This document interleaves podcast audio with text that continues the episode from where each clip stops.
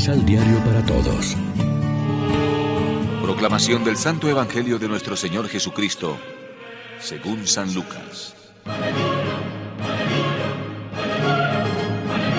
Iba Jesús enseñando por ciudades y pueblos mientras se dirigía a Jerusalén. Alguien le dijo, Señor, ¿es verdad que pocos hombres se salvarán? Jesús respondió, Esfuércense por entrar por la puerta angosta, porque yo les digo que muchos tratarán de entrar y no lo lograrán. Cuando el dueño de casa se decida a cerrar la puerta, ustedes quedarán afuera y se pondrán a golpear diciendo, Señor, ábrenos. Pero Él les contestará, no sé de dónde son ustedes. Entonces ustedes comenzarán a decir, nosotros comimos y bebimos contigo, tú enseñaste en nuestras plazas. Pero Él les contestará, no sé de dónde son ustedes. Aléjense de mí todos los malhechores. Allí será el llanto y el rechinar de dientes cuando vean a Abraham, a Isaac, a Jacob y a todos los profetas en el reino de Dios, mientras ustedes habrán sido echados fuera. Y vendrán hombres del oriente y del poniente, del norte y del sur, a tomar parte del festín en el reino de Dios. Pues algunos que ahora son últimos serán los primeros. Y en cambio los que ahora son primeros serán los últimos. Lección Divina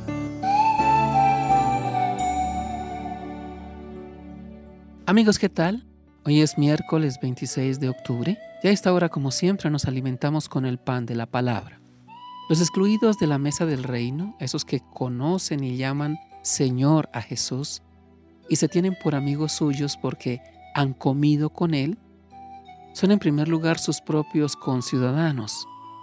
Ellos efectivamente oyeron a Jesús en sus plazas. No obstante, Él los desconoce porque no convirtieron su corazón a la buena nueva del reino. Y lo son también, en segundo lugar, los cristianos de todos los tiempos, que habiendo participado en la mesa del Señor, habiendo oído su palabra y habiéndolo proclamado el Señor en su plegaria, no fueron cumplidores de la palabra escuchada. Su lugar lo ocuparán otros, venidos de oriente y occidente, del norte y del sur, de todas partes, también del olvidado submundo del hambre y de la marginación. La salvación de Dios por Cristo no se vincula a un determinado pueblo, raza, religión, cultura o herencia familiar. Todo el que en medio de un mundo pluralista busca y sirve a Dios con sincero corazón se salvará. La parábola de la puerta que se abre para unos y se cierra para otros es una invitación universal de Jesús a la conversión radical del corazón a fin de conquistar el reino de Dios, pues solo los esforzados le dan alcance, conversión urgente, antes de que se cierre la puerta. Mañana podría estar cerrada, podría ser tarde. Y si llegáramos tarde al reino de Dios por entretenernos en lo que no vale la pena, interrogarse por la salvación y desear alcanzar la vida eterna es consecuencia lógica de nuestra fe y de nuestra esperanza cristianas.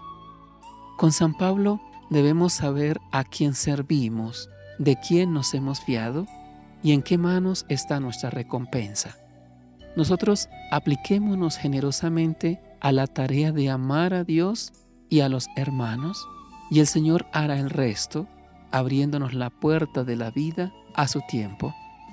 Reflexionemos. ¿Cuáles son los parámetros por los que nos regimos en nuestras relaciones sociales y familiares? Oremos juntos. Concédenos, Padre, responder a tu llamada a nuestra vocación cristiana con fidelidad plena. Que tu Espíritu venga en ayuda de nuestra debilidad, pidiendo para nosotros lo que nos conviene. Amén. María, Reina de los Apóstoles, ruega por nosotros.